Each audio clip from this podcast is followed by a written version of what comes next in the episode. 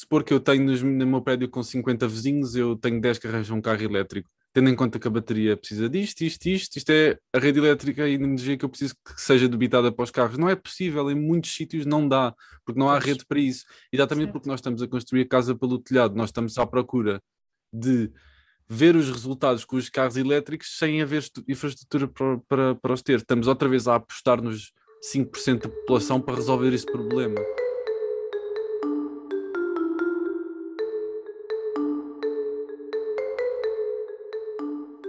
Olá a todos e bem-vindos ao DECPOD. Hoje temos connosco um jovem que gosta tanto da organização que decidiu organizar uma viagem de Interrail para conhecer 11 países e 15 cidades em 35 dias. Atualmente trabalha como assistente de investigação ligada às reações nucleares e está a terminar mestrado em Engenharia Física. No meio de tudo isto, foi a sustentabilidade que o conquistou. Tomás Souza é o embaixador europeu para o Pacto Climático e em julho de 2020 tornou-se Project Lead da Reboot uma organização não governamental que desenvolve esforços no sentido de nos sensibilizar para o impacto da crise climática em Portugal e no mundo. Olá, Tomás, bem-vindo. Olá, Mariana. Olá, Paulo. Olá. Bem, que excelente, uh, excelente introdução. Gostaste? Foi uma grande apresentação. Sim, sim, sim, sim. Posto assim, uau. Oh, Tomás, olha, nós, nós tivemos a, a, o prazer de conhecer o ano passado, não é? Quando, tu, hum. quando no fundo aqui participaste uh, e te envolveste aqui no nosso projeto Fatura Amiga, que tem aqui como, como objetivo uh, simplificar a linguagem, não é? Junto dos consumidores, uhum. para eles perceberem a fatura e ficamos muito curiosos para conhecer este, melhor este teu trabalho. Um, uhum. Portanto, eu gostava que, se não te importasses, que nos falasse um bocadinho do projeto Reboot. Claro. O Reboot nasceu uh, de uma vontade minha e da Sofia, que lidera o projeto comigo, de tornar a sustentabilidade, que é uma palavra que neste momento está um, muito boca, significa tudo, uma coisa descomplicada para os indiferentes. Ou seja, uma classe de pessoas de tanto, que tanto eu e a Sofia como a cidade de Lisboa, como a Comissão Europeia denominam para o conjunto de pessoas que sabe que isto é um problema, mas que não está a atuar, uh, e às, às, vezes por desconhecimento, outras vezes por inércia, e isso é o foco do reboot. Uh, e é o que nós tendemos a trabalhar, é simplificar alguns problemas que são mais difíceis de abordar, ah, uhum. uh, problemas relativos ao consumo, por exemplo, no que toca também ao âmbito da DECO, ou até outros problemas relativos ao ambiente, uh, e dividir a sustentabilidade em vários tópicos e pilares para quem visualiza e quem quer aprender sobre o tema não esteja perdido em nichos que não fazem muito sentido. Uh, dou como exemplo também para não, para não me alongar muito o exemplo que eu digo sempre um bocado em gozo, que é o caso das palhinhas. Não é? Houve uma altura uhum. quando a sustentabilidade começou a emergir que muita gente estava preocupada com isso. E é, e é bom as pessoas estarem preocupadas com isso, mas perceberem que não é o problema o problema sim. que nós estamos a tentar combater, mas é sim uma coisa que pode apaixonar e pegar, nas, e pegar as pessoas para problemas maiores. O que, nós, o que nós vemos no reboot é que de facto é importante chamarmos a atenção quanto às ações individuais, uh, mas que tudo se resolve uh, num voto e onde eu coloco o meu dinheiro. Isso são os grandes catalisadores para a diminuição uhum. da pegada ecológica dos humanos. Tomás, eh, aliás, pegando nisto que tu estás a dizer, aqui na DECO, nós temos sempre uma grande dificuldade em distinguir o que é que de facto é a linguagem verdadeira e o que é, que é aquilo que nós chamamos o greenwashing. Uhum. E, e, tu dizias e bem que é bom ter um local onde nós podemos encontrar toda a informação um, porque estamos aqui a viver vários, eh, vários conceitos. Eu que o que eu te perguntava, eh, isto pegando um bocadinho no, no fim da, da COP26, no rescaldo, uh, as pessoas têm um sabor amargo, pelo menos relativamente este, aos resultados. Tivemos, por exemplo, o país, a Índia, Uh, a alterar efetivamente uma simples palavra juntamente com a China, uma palavra que teve um impacto depois muito uhum. grande. E depois ouvimos, eu lembro de ouvir uma comunidade uh, na Índia que vivia do carvão e dizia simplesmente que se me tiram o carvão, eu deixo de, de poder viver. E eu penso que estamos neste dilema, Tomás, e isto é que eu te pedia também ajuda, para, porque as pessoas o que pensam é que a sustentabilidade, se os grandes países não estão a, a tomar os passos certos, como é que eu, uhum. indivíduo, vale a pena estar a tomar? Vou mudar alguma coisa ou não? Será que devo ficar quieto e viver a minha vida de certa forma, porque eu também não vou poder fazer nada? Como é que nós podemos alterar este tipo de, de, de pensamento ou de paradigma? Claro, eu, eu punha duas lições que eu costumo sempre falar, às pessoas, falar quando toca a este tipo de questões de países grandes, países pequenos uh, e ao nosso poder no consumo. Muitas, muitas vezes fala-se da Índia e da China como os principais poluidores, e são os principais poluidores do mundo, mas não o são per capita. E isso é uma, uhum. toda uma outra conversa. Isso é uma uhum. primeira coisa que nós temos que pôr na mesa. Uh, será que a China e a Índia merecem poluir para aumentar a qualidade de vida? Quem é que decide isso? É? É, desculpa responder à tua pergunta com uma pergunta, mas já é uma pergunta difícil. Certo, uh, muito difícil. E, e, quanto, quanto ao papel dos. Do, a tua segunda parte era quanto ao papel dos consumidores, não é? Como é que as pessoas saem um bocadinho desta é com ansiedade? Isso. Exatamente, porque as pessoas o que pensam é vale a pena fazer alguma coisa, eu preciso de viver. E ao mesmo uhum. tempo a, a, minha vida tem uma prática, tem uma pegada grande, elevada, e eu não vou conseguir reduzir, ou mesmo que eu consiga reduzir, o esforço não vai valer a pena. Claro.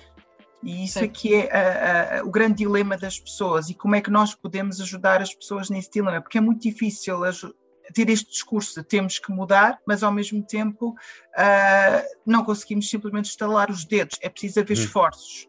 Okay, é? eu, às vezes diria... as mudanças, Tomás, deixa-me só dizer só para também claro. aqui, uh, que as pessoas nos dizem, os consumidores nos dizem que às vezes as mudanças uh, é uma mudança totalmente no dia a dia, nos hábitos, não é? Uhum. E isso é, é, como a Paulo dizia, acaba por ser um esforço acrescido de facto as pessoas pensam, mas uh, será que vale a pena? Uh, eu, mas também lá é todo, todo um, um, mecanismo que é uh, também os serviços estarem disponíveis, os produtos estarem disponíveis, o mercado estar disponível e organizado para que depois eu também me insira nessa nova, nesse novo, nesses novos hábitos. Também tudo isto é uma dificuldade. Mas, de facto, nós temos consumidores que nos dizem isso. Vale mesmo a pena esta mudança? Portanto, era essa, claro. era essa a tua, a, gostávamos de saber a tua opinião sobre eu, isso. Quanto ao, quanto ao consumo, é um tema muito complexo. Um, porque eu compreendo isso, isso que a maior parte dos consumidores sente, porque eu também o sinto uh, que mesmo que eu faça o meu melhor uh, e tente, tente comprar de forma uh, melhor para o ambiente, o problema está na palavra comprar. Ou seja, o primeiro, o primeiro passo será eu preciso mesmo disto e reduzir muito. Não,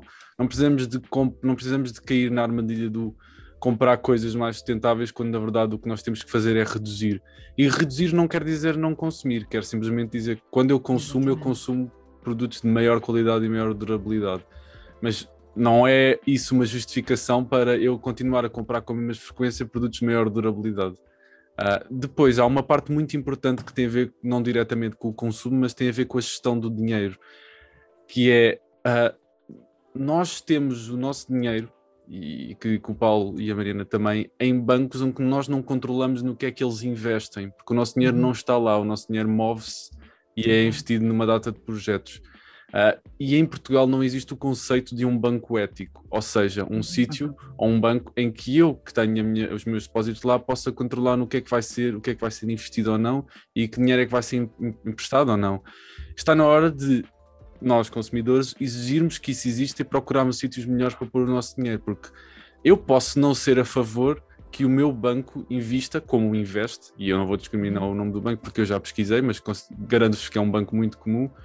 Uh, dinheiro em, em, em, em indústria da carne, uh, em uma data de outras coisas que eu não concordo. Uh, eu devo ter o meu dinheiro num banco que empresta, empresta em coisas que eu concordo. Isso é uma coisa que os consumidores podem fazer, podem perguntar aos bancos e podem procurar eh, alternativas para depositar o seu dinheiro, de forma. Aí sim tem um impacto muito grande, porque esse é o dinheiro que, que, nós, que se ouviu muito falar na COP, não é, Paulo? No sentido de ah, continuamos a emprestar dinheiro a petrolíferas, continua a haver subsídios e etc. E esse dinheiro vem muitas vezes dos bancos e do nosso dinheiro. Uhum. E, e oh Tomás, e, e, com isto que nos estás a dizer, tu achas que a sociedade ainda vai a tempo? Ou seja, ainda podemos fazer um reboot? Ou, ou, na verdade já não é possível, porque já, já estamos numa fase em que o caminho agora é atenuar, é mitigar e não inverter ou começar de novo, de certa forma? Uhum. Essa é, é a pergunta da década. Eu, eu vou dar duas respostas, de, de um bocado as minhas duas facetas nesse sentido. Do ponto de vista mais científico, eu acho que não, porque as, mesmo as próprias metas da, da, da COP e do Acordo de Paris estão muito aquém daquilo que, que nós temos vindo a, a, ver que são as medidas necessárias. E para além disso, há um problema grande com os crescimentos exponenciais, é que eles são exponenciais. É o grande problema, é que nós achamos que os conseguimos controlar e depois achamos que o crescimento vai se estabilizar, vai aumentar muito, mas vai ser mais ou menos aquele, e depois de repente faz um buraco no, no, no, no gelo, no gelo do Ártico e vê-se que se, ele, se esse gelo continuar a derreter, vai libertar bolsas de metano e o crescimento e vai, vai crescer ainda mais. E depois chegamos, ficamos ainda mais assustados e o nosso tempo reduz. Eu acho que esses fenómenos vão continuar. E isso, isso deixa-me preocupado quanto à libertação especificamente do dióxido de carbono. Mas Uh, do ponto de vista de se nós conseguimos viver uh, de forma a mitigar bastante e mais que as metas da COP, sim, sem dúvida. Como é que fazemos isso? Primeiro temos que nos educar e temos que sair desta visão de consumo que nós temos de que, ok, uh, digo isto porque a população procura respostas dicotómicas, porque nós queremos um, ok, tenho este carro, qual é a melhor opção? Elétrico. Ok, já, já me deram a opção. Não, é, há, uma, há uma área cinzenta no meio, não é? Certo não é só é isto ou é aquilo, não é só, não é uma plástico, um saco de plástico tem que ser um de pano, não, nem sempre é o melhor. E é, e é esse papel que o Reboot tem tentado fazer, de dizer, ok, vejam por vocês qual é a melhor opção uh, para, esta, para esta crise com os dados e com a ciência que está por detrás, porque não vai haver nunca uma resposta sim ou não, este é o melhor, isto não é. Nós vimos agora a questão dos carros elétricos, é muito bom. Certo mas depois, o problema do lítio das baterias. Como é que nós vamos eletrificar a rede nos nossos bairros para carregar aqueles carros todos? Uma data de outros problemas. eu continuo a dizer que é reduzir uh, e se puderem optar por, lá está, a bicicleta e, e, e, apoiar infraestruturas para isso, ou a pé e apoiar infraestruturas para isso também, também não são assim tão boas para os peões, seria um grande avanço. Não achas que às vezes estamos a começar a, a casa pelo telhado? Ou seja, agora falavas muito bem na questão da mobilidade elétrica. Ou seja, nós estamos a apostar nos carros, mas ainda não temos postos de carregamento suficientes. Se calhar não devíamos começar ao contrário. Uhum. Eh, às vezes nós temos esta dúvida que é onde começar, o que fazer, eh, vamos atrás, surgiu isto novo. Uhum. Como é que tu, ou seja, se tu pudesses dirigir e decidir, por exemplo, como é que tu criarias a estrutura, como é que tu farias as coisas? Ui, se eu, se eu fosse Ditador da sustentabilidade. Bem, olha, primeiro quanto a isso, isso é uma excelente questão que eu tenho um amigo meu que, que é dessa área de, de a parte mais elétrica uhum. uh, e ele falou-me muito desse tema porque é, eu sou de física e domino um bocado a noção de, de, destas partes, mas ele sabe muito melhor da rede elétrica. Ele falou-me de uhum. facto desse problema, Paulo, que é ok, tudo bem, então e vamos supor que eu tenho no meu prédio com 50 vizinhos, eu tenho 10 que arranjam um carro elétrico tendo em conta que a bateria precisa disto, isto, isto, isto é a rede elétrica e a energia que eu preciso que seja debitada para os carros. Não é possível, em muitos sítios não dá, porque não há rede para isso. Exatamente certo. porque nós estamos a construir a casa pelo telhado, nós estamos à procura de ver os resultados com os carros elétricos sem haver infraestrutura para, para, para os ter. Estamos outra vez a apostar nos 5% da população para resolver esse problema. E continuamos, por exemplo, a não facilitar a compra de alimentos saudáveis para aqueles que não têm a possibilidade continua a ser mais barato comprar um frango do que comprar uma data de outros alimentos que são mais saudáveis e que poluem menos. Certo. E Sim. esse tipo de coisas de, de, de, de, aposta na sustentabilidade nos 5% privilegiados é grave. Uh, por isso, sim, para responder à tua pergunta, o que é que eu faria? Primeiro, antes de pôr carros elétricos, punha uma infraestrutura e provavelmente disponibilizava a possibilidade de nós termos uma maior rede de energias sustentáveis nos prédios e, e, uhum. e, e nas, nas áreas de maior residências, porque nós temos muita área em, em, Lisboa, principalmente, aliás, em Portugal todo nós apanhamos muito sol, em que isso, em que seria possível uh, construir uma base de energia com os painéis solares. Apostaria nisso primeiro como potencial uh, carregador de baterias que estariam, por exemplo, nas, nas garagens para carregar os carros, porque eletrificar agora a rede toda seria fazer furos no chão e aumentar a quantidade de cabos e, e era muito difícil fazer isso em todos os bairros. Sim, e, uma, e diz-me e, e diz uma coisa que, que há pouco falavas, portanto, na, também nas empresas, no, no, nas novas modalidades.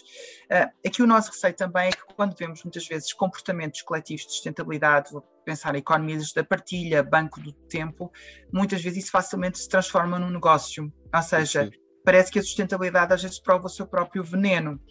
Um, como é que nós podemos encontrar aqui? Eu sei que parece uma pergunta um bocadinho esotérica, mas como é que nós podemos encontrar o limite para isto? Ou seja, uh, evitar que uma, um modelo de, de, de, de, consumo colaborativo se transforme uh, numa coisa verificada, não é? Sim. Uh, onde é que está esse limite? Porque tudo resvala para modelos de negócio. É verdade. Um, eu, eu, ah. eu acho que tem a ver muito com a nossa, com a nossa hum, mentalidade de consumo, não é? Porque eu acredito que muitas vezes até haja uma boa, um bom propósito para essas causas, mas acaba sempre por cair naquela coisa do ok, e agora o próximo passo vem sempre de uma mentalidade que eu já conheço, não é? Eu estou confortável nesta, nesta ideia certo. de consumo. Uhum. Eu acho que isso, Paulo, eu não gosto nada desta resposta, porque parece adiar o problema e o, e, e o que eu odeio é adiar problemas, mas tem um bocado a ver com a geração. Eu acho que isso pode ser resolvido um bocadinho com, com a parte da geração, mas as, o problema é que a sustentabilidade ainda não está muito, muito a puxar pela parte financeira como devia. Eu, eu dou-vos o exemplo da Sofia Santos, uh, uhum. que é uma economista brutal nesta área. Aconselho todos a ler os artigos dela na ECO, do SAP, uh, que fala muito sobre a economia verde e que descreve o facto de nós temos salas cheias de pessoas a falar de sustentabilidade e não está lá um único economista. Uh, isso, é, isso é um problema grande, tem a ver exatamente com isso. Eu acho que um grande passo para as indústrias tentando não não não estou tentando não fugir à tua à tua pergunta porque de facto acho que a minha resposta é mesmo essa parte das gerações mas uma, uma grande questão para as indústrias é passar a ver resíduo de resíduos para matéria-prima não é? O resíduo de uma como a matéria-prima de outra. Isso é um dos princípios de economia circular que se tem que implementar. Só que o problema é que as empresas não conseguem ver a, a, curto prazo e a mesmo a médio prazo os benefícios de fazer esse tipo de coisas.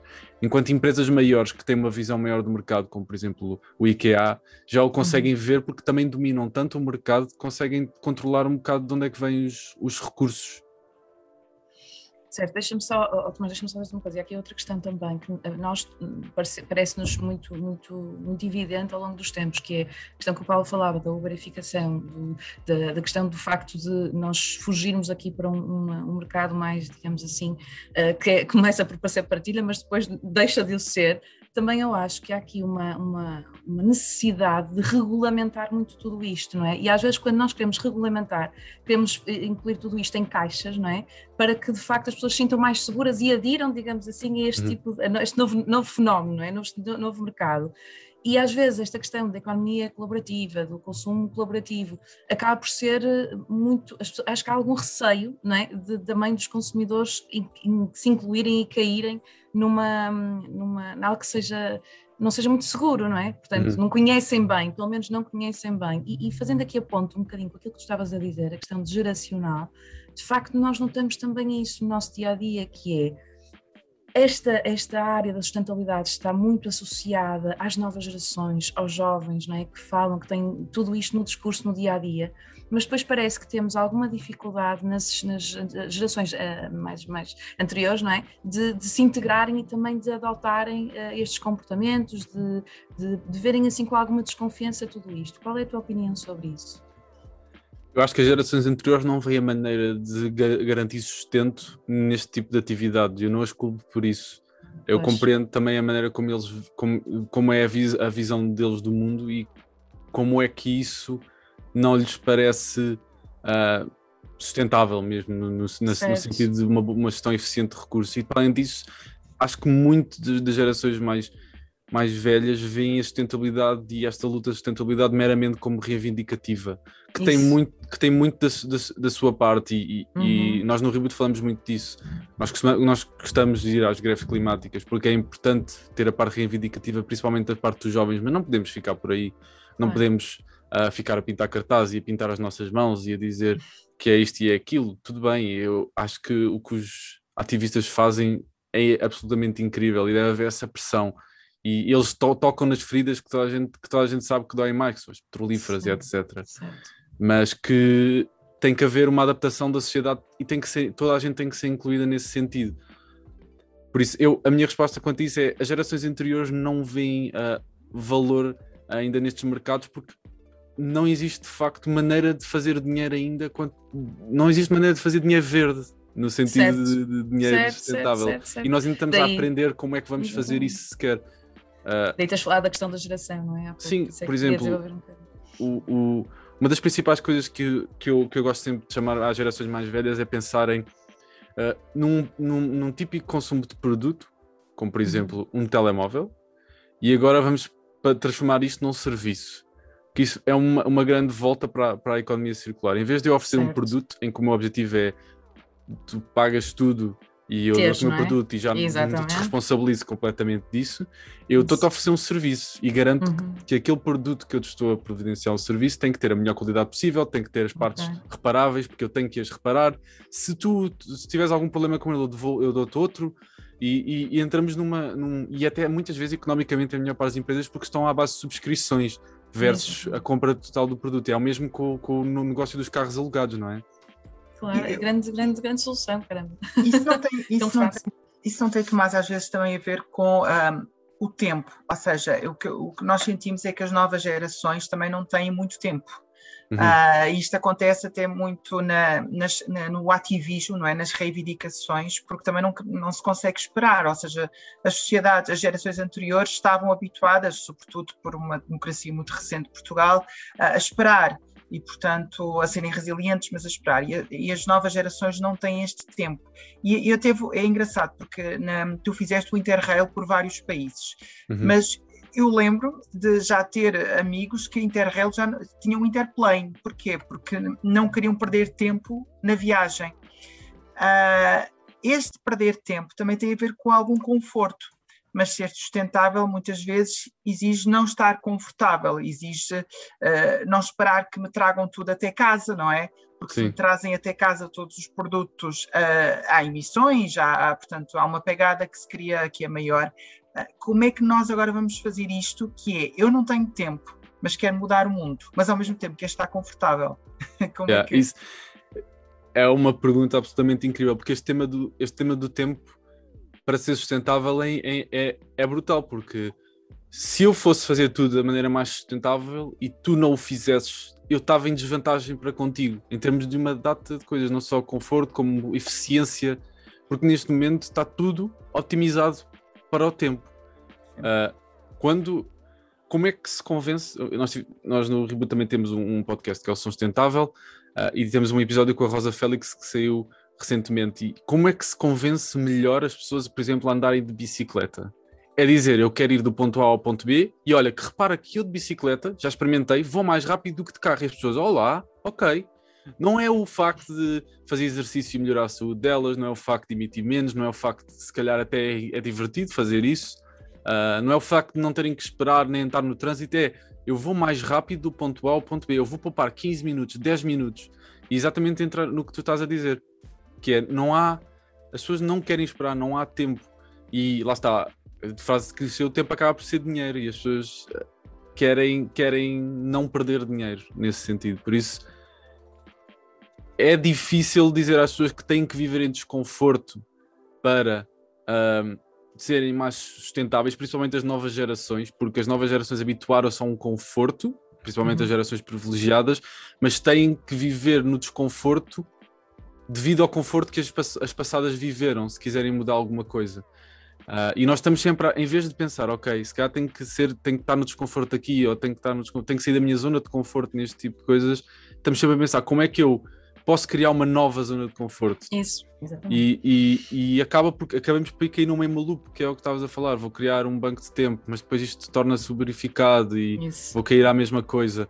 Quando é, é o, o que diz muito uh, uh, a Paula Policarpo também do Zero Desperdício, é, é reduzir, é, é, é menos, não é mais de outras coisas, é menos, vai haver menos isto, menos aquilo e menos tempo. Isso vai é ter, colar vai os R's, não é? Colar os R's na nossa casa por todo lado, colar R's, R's, R's. Sim, eu já vi alguma, algumas pessoas que é que é os R's, ah, já de 10 R's. Não, para Exato. mim há um que é, re é reduzir. Um, exatamente, exatamente. Portanto, mas vários, não é? Ou seja, se nós colarmos na nossa casa, vamos sempre lembrar que temos que reduzir, temos que sim, sim, sim, fazer sim. um bocadinho mudar o discurso. Eu acho que, e aquilo que tu falavas aqui, Tomás, é, é muito engraçado, porque na verdade nós às vezes. Uh, temos sempre uma forma de comunicar tudo isto que se calhar temos que adaptar, não é? Temos que adaptar também para tentar perceber se as pessoas ou um determinado tipo de pessoas vir todo, todo este enquadramento sob uma perspectiva que até lhes diz mais do, do uhum. ponto de vista do dia a dia, se calhar até vão ficar mais sensibilizadas para isso. Portanto, sem dúvida, olha, tem sido, esta conversa já, já, já, já ganhou por aí, muito obrigada, porque de facto nós devíamos começar a fazer este esforço todos de, ok, estas pessoas precisam de Exato. facto de mudar um bocadinho este comportamento. Como Exato. é que elas vão fazer? Então não vamos estar a pôr quadrados, não é, no discurso, vamos adaptar e perceber aquilo que tu disseste, por exemplo, eu adoro andar de bicicleta e de facto para mim é um stress imenso tudo, não é? Uhum. Todo o trânsito e, e, e quero chegar a tempo às coisas. De facto, se eu tivesse uma estrutura realmente, pronto, toda essa base que está por trás que me permitisse uh, uh, andar mais vezes de bicicleta, uh, para mim esse é um fator essencial, ou seja, eu saber que se calhar demora muito menos tempo, se calhar uhum. não sou tão sensível a, sei lá, a outro tipo de questões, mas se calhar sou mais sensível ao facto de, e com isso não estou a dizer, olha, não, não, temos um discurso que eu acho que às vezes é o problema, um discurso mais moralista, que, uhum. que, que, não, não bate muitas, com tudo isto, não é? Muitas vezes moralista e paternalista, ou sim, seja, sim, temos sim, que fazer, mas nem sequer nos dizem, mas porquê é que estamos a fazer? O quê? Quais são as vantagens que também vamos retirar disto? Exato, é? É, é? aí que, é aí que nós queremos entrar, é, foi daí que nasceu o reboot, no sentido Exatamente. de eu, nós queremos ensinar sustentabilidade, queremos aprender também no processo enquanto estamos a criar esta organização, mas uh, os nossos valores têm, são basicamente uh, inclusão, transparência e sustentabilidade, mas para nós sustentabilidade é, é, um, é uma visão muito fria da palavra, que é uma gestão eficiente dos recursos. Sim. E essa, cena, essa questão da inclusão é exatamente porque não é a apontar os dedos que, não, que nós vamos chegar lá, de mas todo. também não é, uh, e também a principal, e tem a ver com essa questão de apontar os dedos, é o compromisso tem a ver com o facto de eu deixar de utilizar a palavra sensibilização, que é, que é uma palavra boa, mas eu, olha, sensibilizei-vos hoje, boa. Então, mas eu fiz alguma coisa? Sou sensível. Se eu, sou sensível ao tema. Se eu, se eu conseguisse sair daqui e a Mariana me comprometesse a ir de bicicleta na próxima semana, isto de facto tem algum impacto e é isto que a nossa geração tem, é que, tem que mudar. Já não. Já não, as nossas coisas já não podem ser eventos de sensibilização, tem que ser eventos de compromisso e isto tem que ser visto às vezes como como jogos. E eu deixo-vos aqui, deixo aqui também este desafio a quem está a ouvir e à Mariana e ao Paulo, estão sem dúvida convidados. Para quem isto ainda é um bocado assustador, que é perfeitamente normal, e para quem acha que este tema é muito complicado, tem muitas vertentes, nós falamos aqui de transportes, falamos aqui Sim. um bocadinho de tecnologia, mas ainda há a parte da natureza, que nós não tocámos, a parte da energia, que é provavelmente a maior que nós estamos agora a falar em Portugal. Eu aconselho-lhes a, a, ir ao nosso evento, dia 1 de dezembro, uhum. uh, na aula magna, o Circular 2021, onde nós vamos descomplicar uhum. tudo isto uh, e okay. vamos uh, ter um conjunto este, de oradores. Este evento, Tomás, é aberto a uhum. todas as pessoas.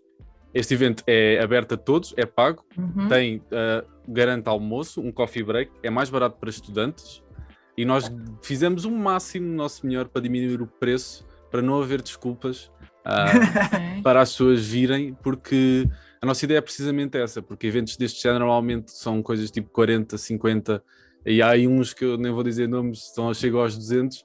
Nós estamos a fazer um evento, por exemplo, para um bilhete normal adulto, 15 euros com almoço e coffee break, de forma okay. a também passarem o, o nosso dia, quarta-feira, que é feriado, e aprenderem sobre isto, mas nós também, como o Reboot também nasceu de um antigo projeto que era da TED, nós organizávamos TED Talks uhum. antes de ser Reboot. Uhum nós temos mais ou menos ideia, bastante boa até, de como fazer uma talk, como organizar e como certo. captar a atenção.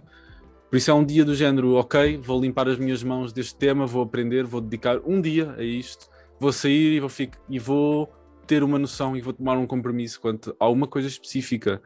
Uh, quer seja esta parte da mobilidade, que agora em Lisboa se torna cada vez mais fácil, porque há melhores infraestruturas, quer seja o uhum. tópico de energia, perceber, olhar para a conta de luz e perceber, ok, o que é que está aqui a ser inútil, o que é que não está, uhum. será que a companhia que eu estou a pagar é a melhor?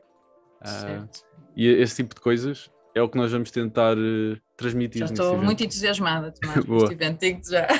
Olha, nós chegamos aqui a uma parte da, da, nossa conversa que é, que, é, que é um bocadinho para desafiar os nossos, os nossos convidados e, e preparamos algumas dinâmicas. No teu caso, preparamos o, o ponta, na ponta da língua e, portanto, a ideia é nós dizemos aqui algumas palavras, algumas situações e aquilo que tu tens que dizer apenas é a primeira coisa que te vem à cabeça, pode ser? Ok. Estava Preparado? Medo. zero, uma coisa zero, muito... zero. Muito rápida, rápida. Né? Muito, muito rápida. rápida. Ok, bora lá. Então, a primeira é muito rápida e muito fácil. Neutralidade carbónica. Bicicleta. Boa. Segunda, mobilidade suave. É. Boa, perfeito. Economia da partilha. Uf, serviços. Ecodesign. Ah, arquitetura. Um grau e meio. Impossível. A Poquinha Pepa. Greta. Durabilidade. Uh, ah, estava a vir uma empresa que eu gosto muito, mas não me estou a lembrar do nome. Mas tem a ver com telemóveis. Ah. Justi... Ai, está a passar o tempo. Força. Continua. Justiça, Justiça Ambiental. Uh, climáximo. Greenwashing. Ui, não posso dizer isto, mas vou dizer BP. A tua última pesquisa no Google. Não sei. Provavelmente uh, o Moodle da faculdade. Pronto, terminado. Perfeito, perfeito. perfeito, Tomás, está ótimo. Olha, Tomás, uh, muito obrigado. Ainda tenho aqui uma pergunta final para ti, mas é uma pergunta que é quase como dizer: nós estamos a fazer essa pergunta para nós. E de hum. facto, esta pergunta é muito importante, ou seja, a tua resposta é que é muito importante para nós, porque nós somos uma associação. Uma associação que tem uma tradição de ter associados Uh, e portanto que é antiga, nós existimos desde 1974. Hoje em dia nós falamos muito de movimentos inorgânicos, falamos muito de ativismo um, e efetivamente nós estamos ligados à área do consumo. Uhum. Uh, e esta é uma área em que efetivamente muitas vezes se diz, bom, a defesa do consumidor implica consumir, o que não é necessariamente assim, mas estamos a assistir a uma questão geracional de cada vez mais as pessoas se ligam a movimentos o que eu te perguntava é: a DECO ainda pode fazer algo pelos consumidores uh, hoje, a nível da sustentabilidade, ou não é para nós isto já? Eu acho não só que a DECO pode, como é das que têm maior responsabilidade, porque uh, defender os consumidores nesta altura é garantir que os produtos que elas estão a obter são, são duráveis, não vêm de.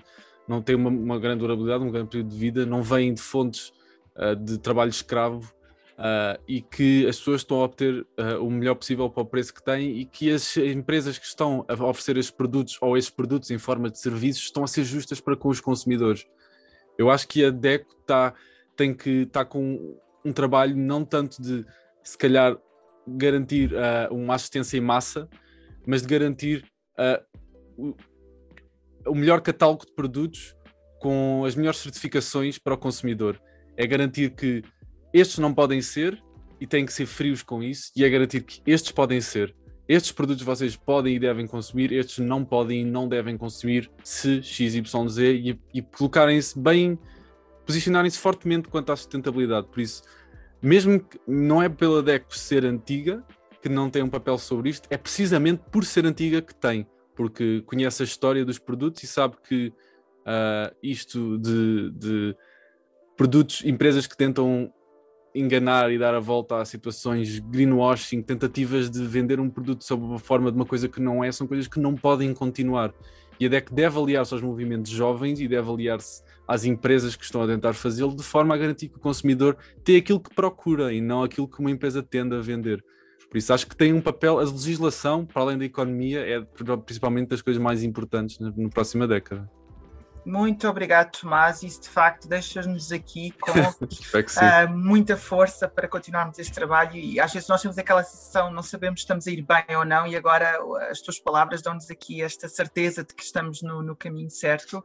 E da minha parte, Tomás, obrigado. Mariana, agora passo para ti.